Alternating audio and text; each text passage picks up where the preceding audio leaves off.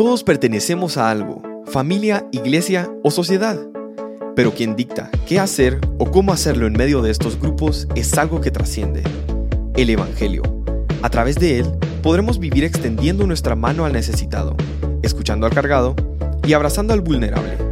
Y de eso hablamos aquí, en conversaciones cotidianas que apuntan a la esperanza eterna.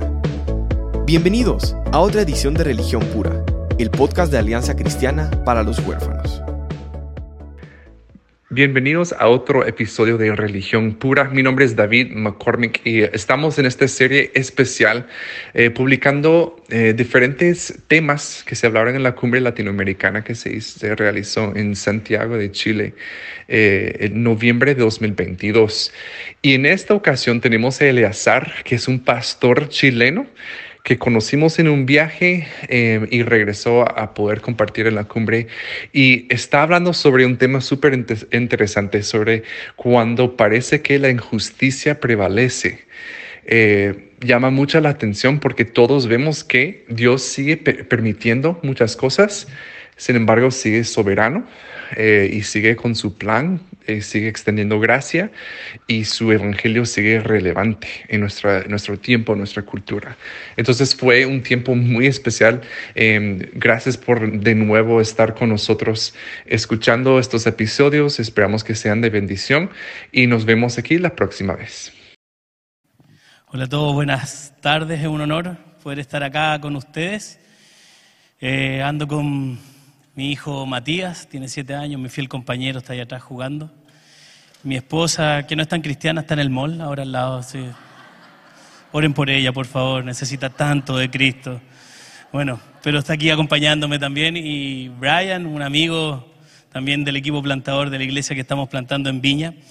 Y, y sí, fue súper desafiante estar con Aicha ahí en marzo, con Paola, que estuvimos conversando de tal vez muchas de las cosas que ustedes han visto entre ayer y hoy.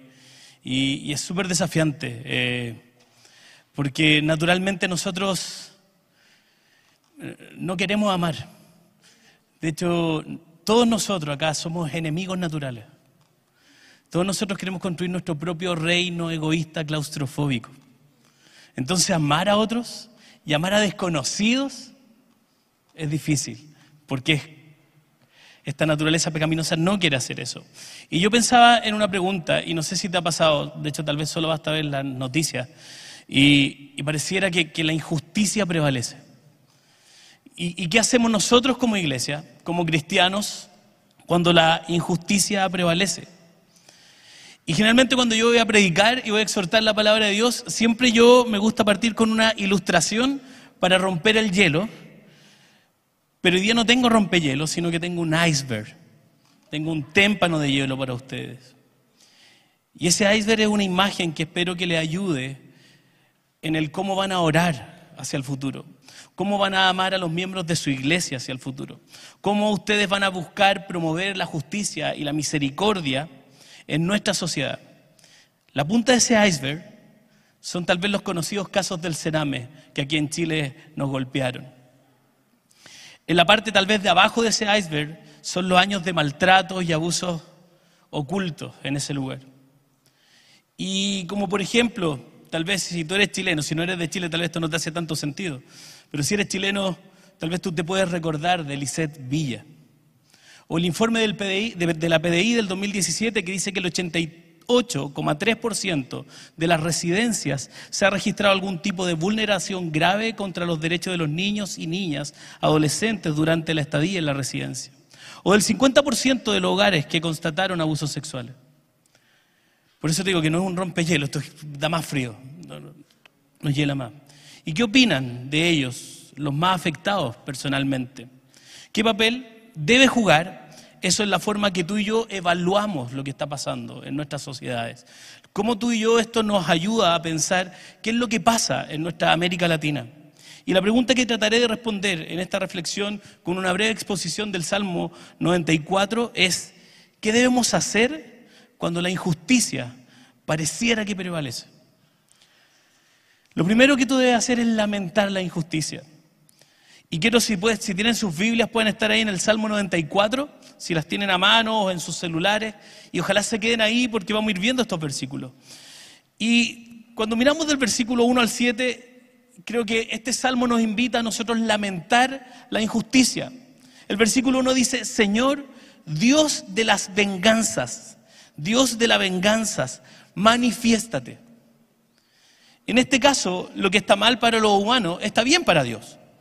Él es el creador, somos nosotros meras criaturas y como individuos y como ciudadanos eh, privados está mal que tú y yo nos venguemos. Tú y yo no nos podemos vengar. Pero Dios es soberano, Señor y un juez justo de todos. Y es correcto que Él pague completamente por la injusticia. Y la prerrogativa de Dios de vengar el pecado es justamente un efecto de su santidad, una faceta de su gloria un motivo de alabanza. Si tú pensabas que la ira de Dios y el infierno, todo eso es del diablo, no. El infierno y la ira es la gloria de Dios manifestada en ira. Es donde Él hará justicia. Cuando tú eres tratado injustamente, es justo pedirle a Dios. De hecho, cuando tú dices, Señor, ven pronto, tú estás diciendo, destruye a tu enemigo, Señor. Suena duro decir destruye a tu enemigo, ¿cierto? Hay unos salmos que son del terror. Azota contra las peñas los hijos de los enemigos. ¡Oh, qué cosa más dura! Pero ¿sabías que el infierno es peor que eso? es peor que un niño, que el infierno que, que un niño sea azotado contra las piedras. Y esa es la justicia del Señor. Y esta oración está motivada por la prevalencia de la injusticia. La maldad está ganando, pareciera ser esa sensación. Y el salmista está llamando a Dios para que él ajuste cuentas. Señor, ven, haz venganza. El versículo 3 dice, ¿hasta cuándo, Señor, hasta cuándo habrán de ufanarse los impíos? Y ese es el clamor. No sé si tú alguna vez has dicho esta frase, esto no debiera estar pasando. Es ese clamor. ¿Hasta cuándo?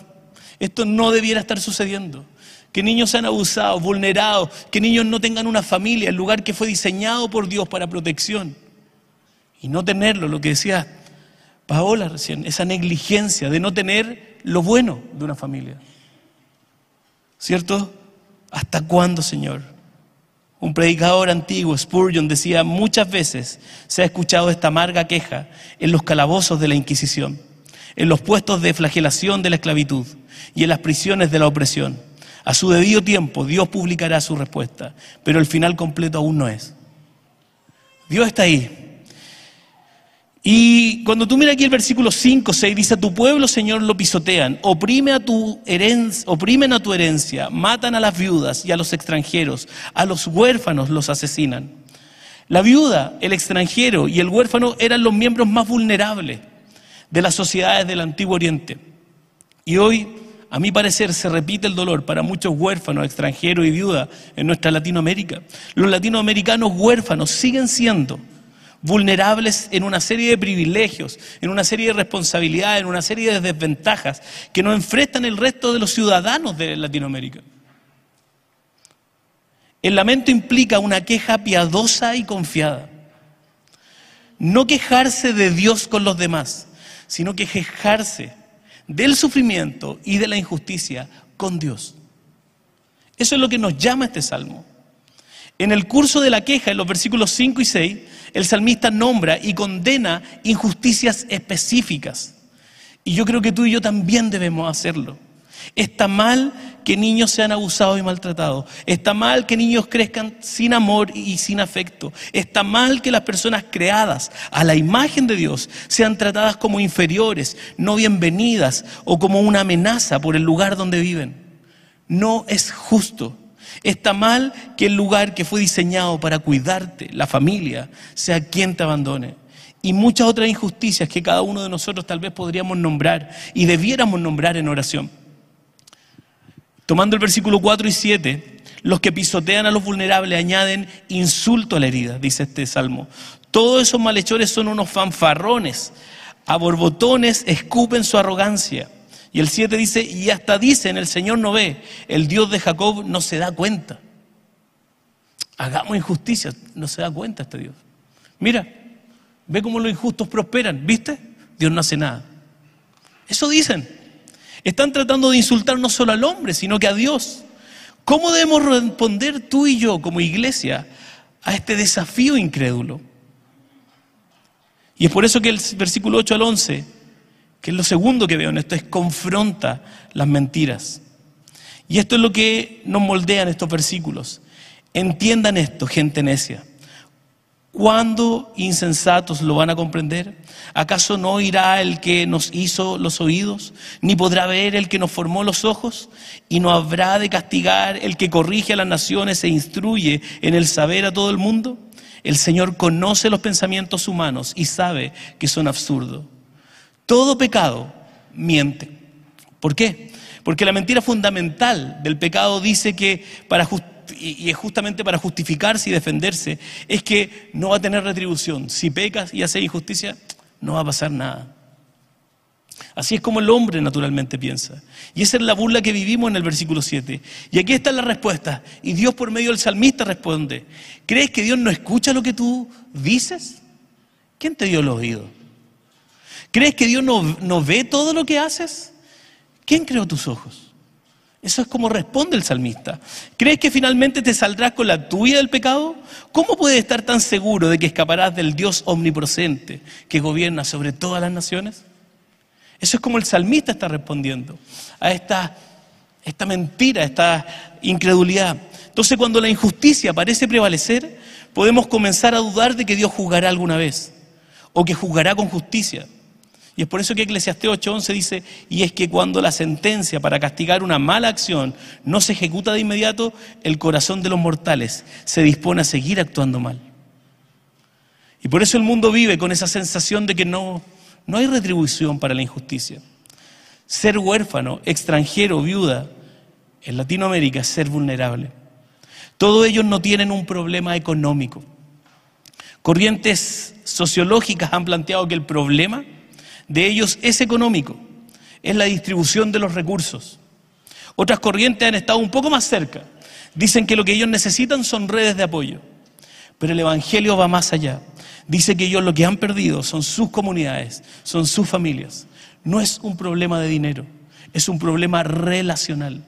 Y es por eso que tú y yo como iglesia, que somos la familia por excelencia, podemos ser la familia para aquellos que han perdido como el huérfano, sus padres. Tú y yo como iglesia podemos ser los padres de los huérfanos. Tú y yo como iglesia podemos ser los, el esposo de las viudas. Tú y yo como iglesia podemos ser la comunidad que los extranjeros han perdido. No es un problema económico, es un problema relacional. Y tú y yo como iglesia estamos llamados y hemos sido empoderados por el Espíritu Santo para poder ser la familia por excelencia. Debemos enfrentar todas esas mentiras. Porque toda injusticia se basa en una mentira. Esta persona tal vez no está hecha en la imagen de Dios. Esta persona no merece los mismos derechos que yo. Todas esas son mentiras. No dejes que se afiance en tu corazón esa mentira. Y con dulzura, con paciencia, con palabras sazonadas con sal de gracia, confronta esas mentiras con los demás y llevemos nosotros las esperanzas del cielo. Pero también tú debes descansar en las promesas de Dios. Mira lo que dice el versículo 12 al 15. Dichoso aquel a quien tú, Señor, corriges, aquel a quien instruyes en tu ley, para que enfrente tranquilos los días de aflicción mientras al impío se le cava una fosa. El Señor no rechazará a su pueblo, no dejará su herencia en el abandono. El juicio volverá a basarse en la justicia y todos los rectos de corazón lo seguirán. Esto marca la diferencia entre cómo Dios trata con los justos y los impíos en tiempos de angustia. Vemos que aquí los justos se vuelven a Dios, estudian la palabra, son disciplinados por Dios en los días difíciles. Esa disciplina conduce a un descanso fructífero, dice este salmo. La disciplina divina produce ese descanso en nosotros, incluso cuando el mundo ruge a nuestro alrededor. La disciplina del Señor, el correr hacia Él por medio de su palabra y su ley, va a provocar descanso para ti. Por el contrario, los malvados están cavando su propia tumba. Romanos 2.5 dice, acumulando ira. Eso están haciendo los malvados. Dios promete juzgar toda injusticia total y definitivamente. Él con su dedo va a secar tus lágrimas. Qué escena esa. Yo quiero estar ahí. Sofonías 3:17 dice que vamos a estar ahí y Él se parará y cantará de alegría. O sea, si tú pensaste que iba a ser bueno escuchar el coro celestial, no, no, no. Dios se va a poner de pie y Él cantará de alegría. No, eso me mata. Eso me mata. Qué cosa más bella. Dios promete juzgar toda esta injusticia. Dios, si bien no es la única respuesta, una respuesta necesaria cuando la injusticia parece prevalecer, es esperar pacientemente en Dios. Y esto es desesperante, porque ¿y qué hacemos ahora? Pues, tal vez tú te estás preguntando. Los versículos 14 y 15 nos dicen que cuando el mal parece tener la ventaja, podemos tú y yo estar seguros de que Dios un día va a corregir todos los errores y un día y un día vindicará a su pueblo porque Él lo ha prometido. Y solo hay dos razones por las que alguien incumpliría una promesa. Porque no tiene la capacidad de cumplirla y porque es infiel. Y eso no pasa en Dios. Dios es todopoderoso y Él es fiel. Pero también tú puedes alegrarte en este Dios que consuela. Mira lo que dice el versículo 16 al 19. ¿Quién se levantó a defenderme de los impíos? ¿Quién se puso de mi parte contra los malhechores? Si el Señor no me hubiera brindado su ayuda, muy pronto me habría quedado en mortal silencio. No bien decía, mis pies rebalarán, cuando ya tu amor, Señor, venía en mi ayuda. Cuando en, en mí la angustia iba en aumento, tu consuelo llenaba mi alma de alegría. Cuando nadie más te apoya, Dios lo hace. Cuando nadie más puede ayudarte, Dios lo hará. Cuando no puedas ver dónde poner tus pies sin resbalar y caer, Dios va a estabilizar tus pasos y te mantendrá en pie. Eso está diciendo este salmo. El versículo 19 es uno de mis favoritos. Dice, cuando las preocupaciones de mi corazón son muchas, tus consuelos alegran mi alma. Hay realismo, hay esperanza, hay dolor, hay consuelo, hay tristeza, hay alegría. Dios no solo alivia nuestro dolor, Él cambia nuestro luto en gozo. Solo el Padre de nuestro Señor Jesucristo puede hacer eso. Y si eso te parece imposible en este momento, entonces ora este versículo a Dios hasta que tú puedas experimentar su verdad para tu propia alma. Pero recuerda que viene el fin de la opresión. Mira lo que dice el versículo 20 al 23. ¿Podría ser amigo de reyes corruptos que por decreto fraguan la maldad? que conspiran contra la gente honrada y condena a la muerte al inocente, pero el Señor es mi protector, es mi Dios y la roca en que me refugio. Él les hará pagar por sus pecados y los destruirá por su maldad. El Señor nuestro Dios los destruirá. El versículo 23 proclama el fin de la opresión. Este es un grito, ¿cierto? Octubre de 2019 no se compara a este grito de justicia. Este es un verdadero grito de justicia. Es el tipo de opresión que tú ves aquí en los versículos 20 al 21 y me refiero al fin en dos sentidos. Primero, la opresión tiene fecha de caducidad.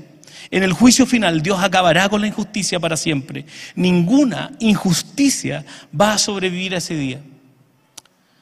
Cuando pensaba en esto me acordaba de la película El Señor de los Anillos. Y en una escena Frodo le dice a Sam, yo no quiero seguir Sam, ya no quiero caminar. Y Sam le dice, lo sé, esto es un horror. Por nosotros ni siquiera estaríamos aquí, aunque así es. Es igual que en los grandes cuentos, mi señor Frodo. Los cuentos que eran importantes estaban llenos de oscuridad y peligro. A veces uno no quería saber el fin, porque ¿cómo podría ser un final feliz? ¿Cómo podría ser el mundo como antes cuando han pasado tantas cosas malas? Pero al final las sombras solo son transitorias, aún la oscuridad debe terminar. Vendrá un nuevo día, cuando el sol brille e iluminará hasta la claridad. Eso eran los cuentos que permanecían, que tenían significado, aunque fuera demasiado pequeño para entender por qué. Pero mi señor Frodo, creo que sí lo entiendo, y ahora lo sé, porque la gente en ellos tuvo ocasión de dar vuelta y nunca lo hizo. Siguió caminando porque tenían algo de lo cual aferrarse. Este es un símbolo, es una imagen preciosa de lo que tú y yo podemos aferrarnos y tomarnos. Y es por eso que podemos seguir, y eso es lo primero. Y lo segundo, el versículo 23 nos recuerda el resultado final de la opresión, el destino final de aquellos que oprimen a otros. Dios devolverá su maldad sobre sus propias cabezas. La promesa de Dios de castigar eternamente a los pecadores en el infierno es aleccionadora y conmovedora, pero también es un consuelo para los oprimidos. Este es un consuelo para los oprimidos. El versículo 20 identifica a los gobernadores malvados como aquellos que ordenan la injusticia por estatutos, por leyes que son injustas. En el mundo, los estatutos injustos del pasado, ya sea tal vez la esclavitud misma, las leyes que benefician a uno en vez de otros, o las políticas que dan más derechos a los hombres que a las mujeres, serán esos políticos confrontados por Dios. Y es por esta esperanza que como iglesia podemos llevar esta clase de esperanza a nuestra sociedad. Es por eso que como iglesia podemos despojarnos de todo con tal de llevar una nueva vida a otros, de aportar en esta gran misión que es la misión del Señor, donde Dios está restituyendo todas las cosas en Jesucristo. Dios está restaurando todas las cosas en Jesucristo por medio de su iglesia y la iglesia debe tener un rol activo cuando la injusticia parece prevalecer. En Roma, había una gran cantidad de enfermedades que se propagaban. La peste antonina en, mil, en el 165 al 180, conocida también como la plaga de Galeno, porque este fue el famoso médico quien la descubrió. Fue una pandemia de viruela o sarampión tal vez que afectó al imperio romano, y esto fue en el año 165. La plaga mató al 35% de la población, y esto lo dice Dion Casio en el libro Historia Romana. La gente se iban, dejaban a sus familiares. Miles de personas morían sin atención. En muchas casas murieron todos los habitantes de esa casa. Los cuerpos estaban apilados. Tú te tropezabas con los cuerpos en las calles en Roma. ¿Y qué hicieron los cristianos? Se quedaron. Los cristianos se quedaron en Roma. Muchos cristianos murieron. Pero sabes, murieron felices. Porque aunque habían sido infectados, lo recibían con agrado. Muchos perdieron sus vidas en esto. La cita completa de Dion Casio dice más o menos así. Atendiendo las necesidades en el nombre de Jesucristo, murieron felices. Muchos transfirieron la muerte de quienes cuidaron a sí mismos. Murieron en lugar de sus vecinos. Se hubiesen huido, se hubiesen salvado, pero dieron sus vidas para salvar a otros. ¿De dónde crees tú que sacaron esta idea? La hicieron de su Salvador, porque su Salvador hizo esto. Y sabes qué, tú puedes hacerlo porque Cristo lo hizo por ti. ¿Y de qué se trata el Evangelio? Que tú vas a estar dispuesto a perder con tal de salvar. Comodidad, tiempo, espacio, vida, con tal de salvar a otros. Y es porque tenemos una esperanza tan seguro que tú puedes perderlo todo. ¿Y qué pasa? Nada. De verdad, no pasa nada si lo pierdes todo. Esa es la esperanza del Evangelio. Y como estos cristianos del primer siglo, del segundo siglo, tú y yo estamos capacitados y empoderados por el Espíritu Santo para entregar y dar nuestras vidas por otros. Si tú piensas en tu fuerza y tu valentía, no, tú y yo no somos lo suficientemente valientes para esto. Pero hemos sido empoderados con un poder sobrenatural que tú y yo debemos depender. Te invito a orar. Gracias Señor por este tiempo y por esta reflexión. Gracias por pensar en tu palabra y ser desafiados, Señor, a vivir en las esperanzas del cielo, mirando cada vez que tu iglesia sufría. Lo vemos en Isaías 6, lo vemos en Apocalipsis. Tú le decías a tu iglesia, mira al que está sentado en el trono. Esa es nuestra esperanza. No son los gobiernos de este mundo los que gobiernan, hay uno que está sentado en el trono y es por eso que podemos tener esta esperanza. Gracias Señor por este tiempo, gracias por esta cumbre, en tu nombre Jesucristo. Amén.